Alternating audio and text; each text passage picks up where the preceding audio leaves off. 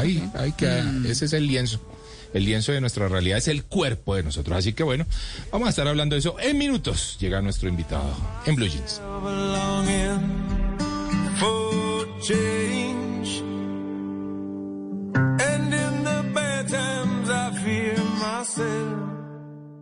Estás escuchando Blue Radio. Es el momento perfecto para preparar tu desayuno favorito y disfrutarlo en familia. Es tiempo de cuidarnos y querernos. Banco Popular. Hoy se puede, siempre se puede. Hoy estás a un clic de adquirir la cuenta para ahorrar ideal para ti. ¿Quieres giro sin costo? Clic. ¿Sin cuota de manejo? Clic. ¿Con excelente rentabilidad? Clic. Adquiérela en bancopopular.com.co. En el Popular, hoy se puede. Siempre se puede. Somos Grupo Aval. Vigilado Superintendencia Financiera de Colombia.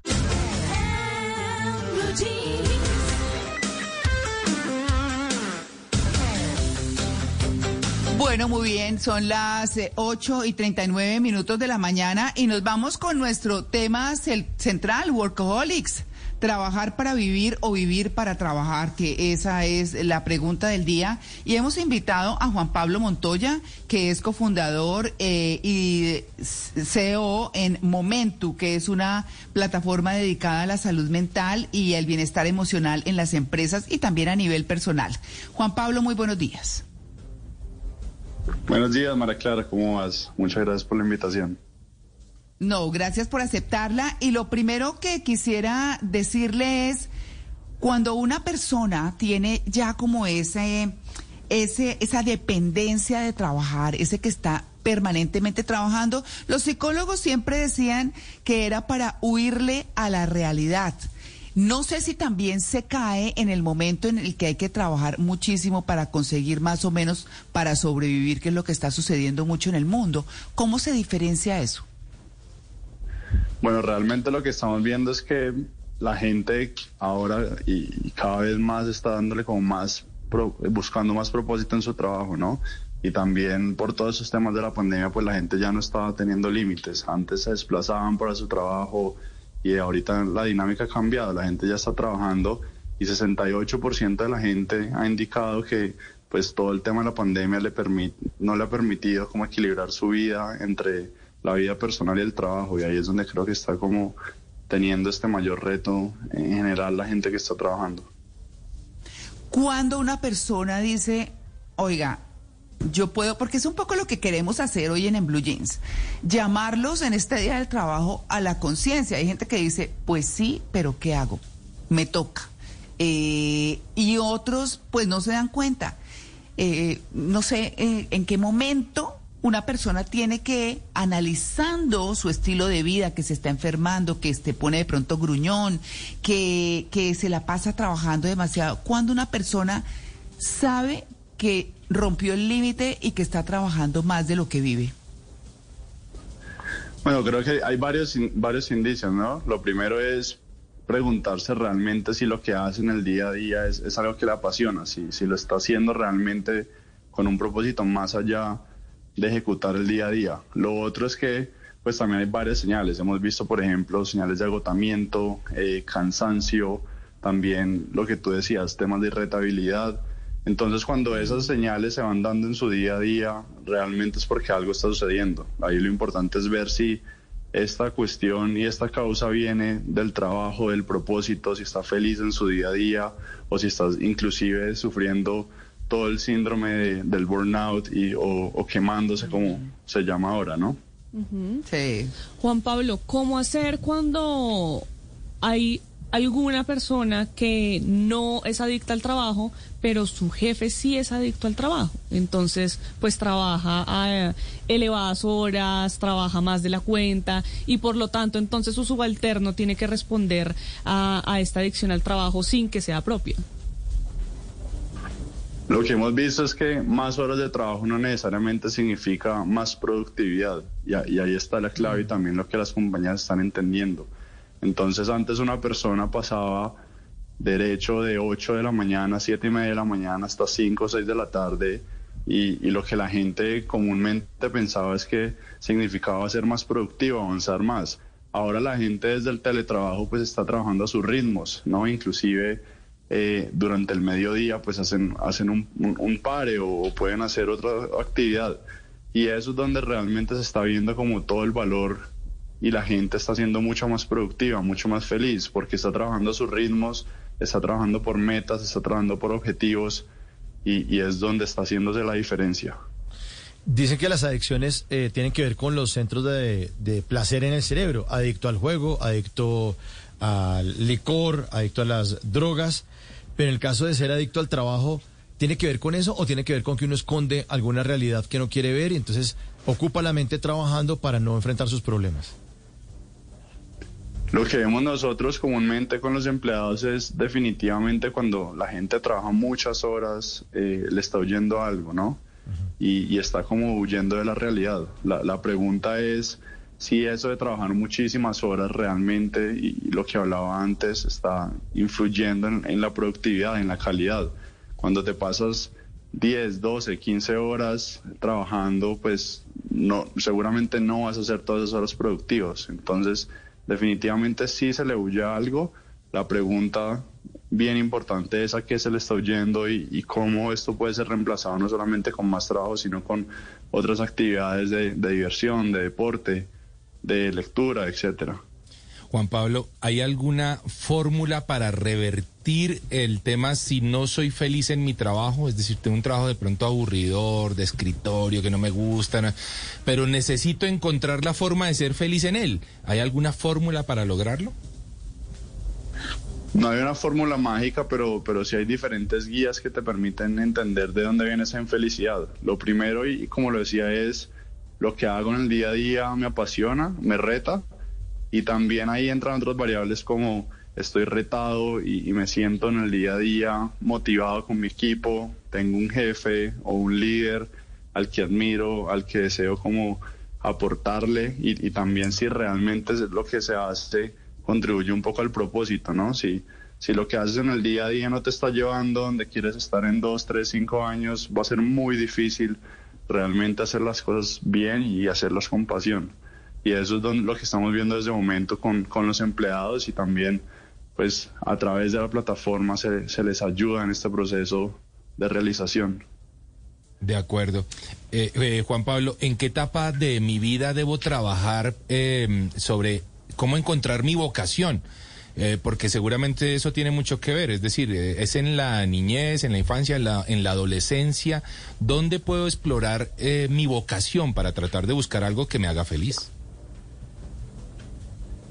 Eso no, no hay una respuesta única. Nosotros vemos personas desde 25 años hasta personas que llevan eh, trabajando 15, 20 años y ya tienen 50, 55 años, buscar esa, esa ruta, ¿no? Y yo creo que también eso puede variar eh, alrededor que, pues, y durante el transcurso de, de la vida. Entonces, lo importante es identificar cuándo estás pensando que un cambio es importante para tu vida y, y cuándo también es el momento para hacerlo, cuándo es un buen momento para buscar otro tipo de reto o por el contrario seguir haciendo lo que estás haciendo pero quizás no en la compañía que lo estás haciendo o quizás no con el equipo que lo estás haciendo en ese momento.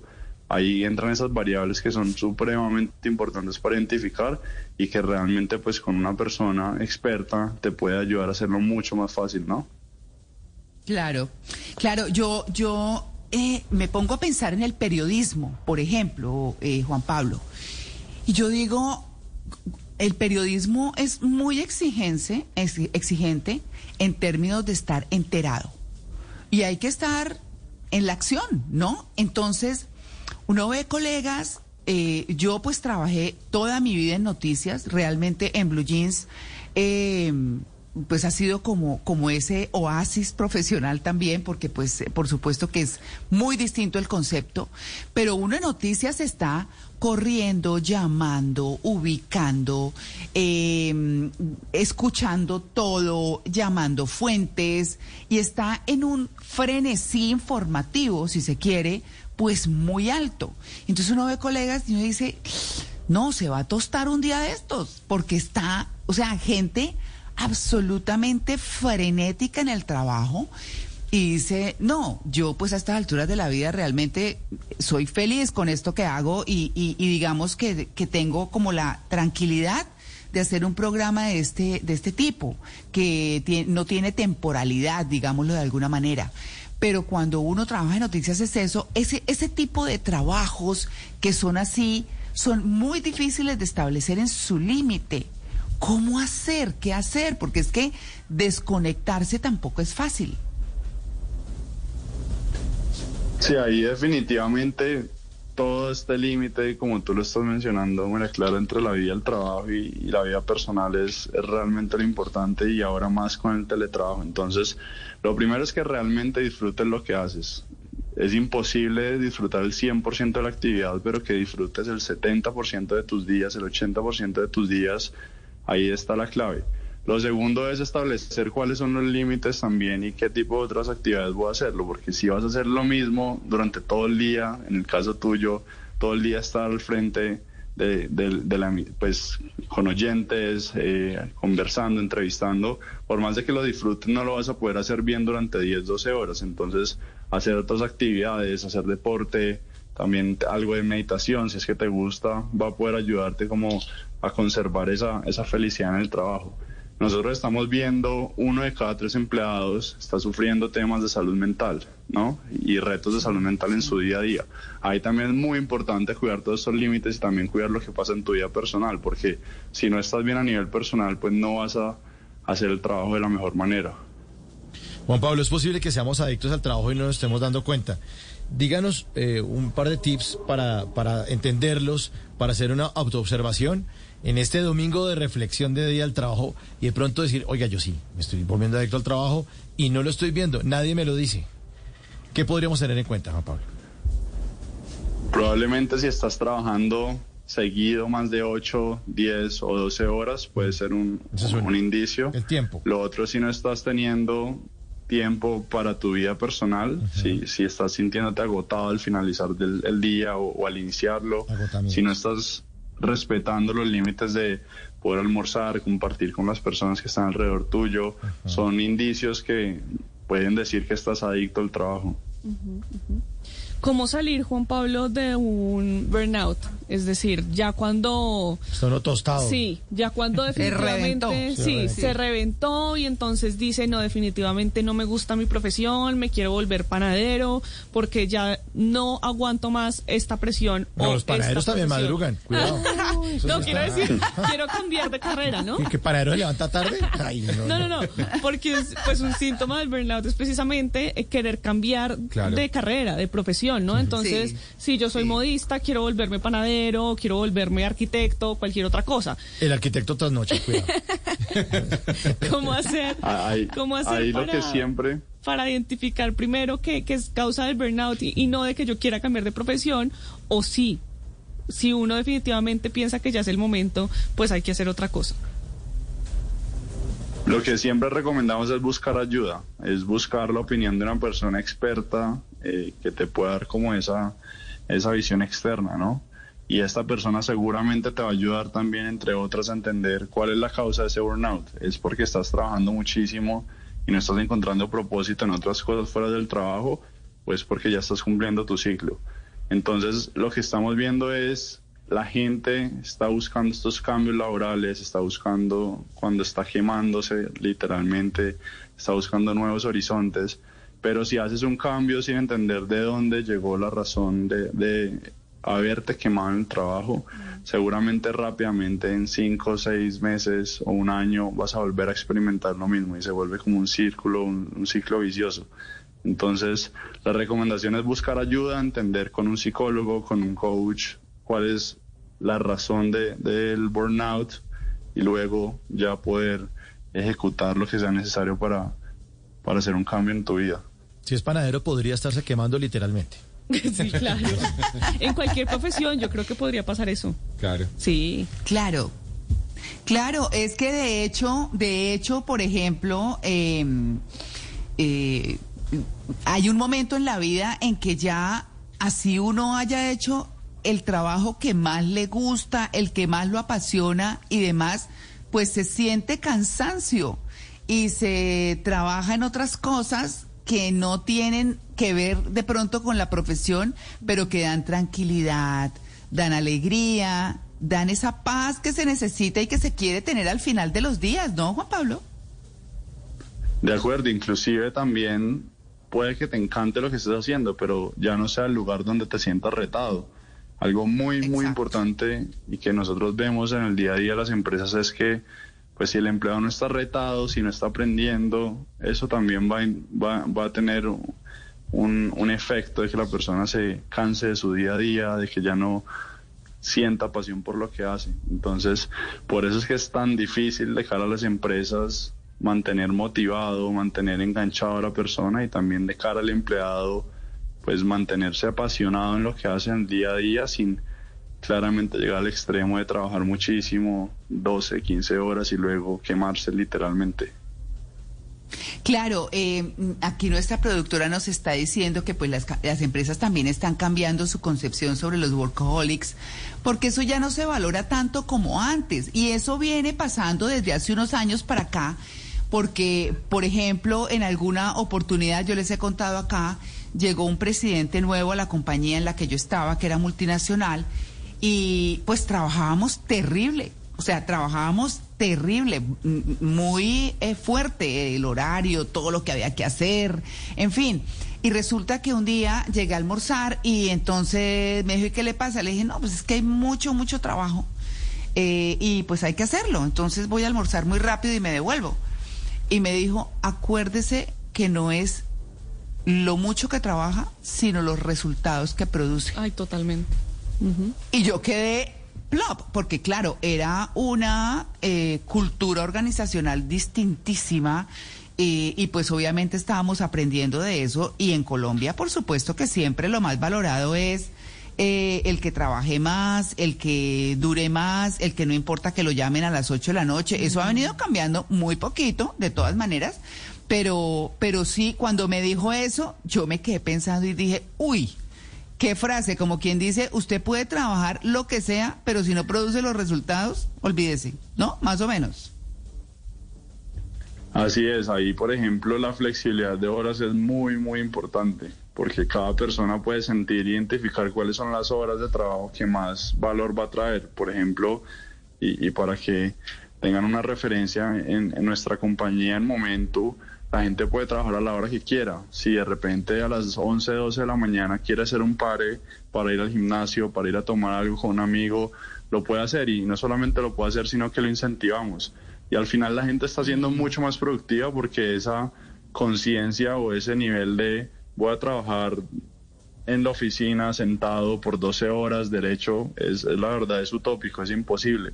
Mientras que si lo haces a tus horas, lo haces mucho más enfocado, identificas si eres una persona nocturna o si eres una persona que le encanta madrugar, vas a poder tener muchísimo mayor impacto y, y generar mucha más productividad en lo que haces, ¿no? Claro, por supuesto. Pues bueno, ahí está el tema, ¿no? Es, es un tema que siempre dará de qué hablar, que siempre nos retará a mirar cuál es el límite y hasta dónde llegamos. Eh, hay gente que se da cuenta de, de ese workaholic a veces cuando ya tiene unos daños severos de salud, eh, unos daños complicados y que pues lo obligan o la obligan, cualquiera que sea el caso, pues a bajarle así no quiera, porque esa es un poco la dependencia, ¿no? El no querer dejar eso, así sea lo que me está haciendo daño, eso también sucede, así haya las posibilidades económicas, ¿verdad, Juan Pablo? Así es, ahí es, como lo he dicho, también importante pues reconocer cuáles son esas otras actividades que te permiten darle sentido, propósito a tu vida, engancharlas con tu trabajo, dar retroalimentación, por ejemplo, si no te estás sintiendo bien en el trabajo, si no estás igual de feliz, comprometido, dejárselo saber de manera respetuosa a tu jefe, a tu equipo, y así entre todos poder crear como un ambiente que realmente sea retador, interesante y, lleno de aprendizaje. Gastamos más de 40, 50% de las horas del día en lo que hacemos y por eso es muy importante pues gastarlo de la mejor manera y que esto sea en pro de la salud y, no inclusive pues pueda ir en detrimento de ella. Claro. Pues bueno, ahí está el tema, se los dejamos, piénsenlo, mírenlo, revisen su salud, revisen su trabajo. Si tienen teletrabajo, aprovechenlo para almorzar bien, para almorzar tranquilos, para compartir eh, con quien esté en la casa y si no, pues como para escuchar una buena música o un buen programa, algo que lo acompañe en ese almuerzo, pero, pero hágalo, hágalo porque de verdad eh, creo que esta es una gran oportunidad que también está dando la pandemia, el de vivir de otra manera, con más tranquilidad y con menos afugias. Bueno, pues eh, Juan Pablo, muchas gracias por su atención con En Blue Jeans de Blue Radio. Muchas gracias, Mala Clara, y un saludo a todos los oyentes de Blue Jeans.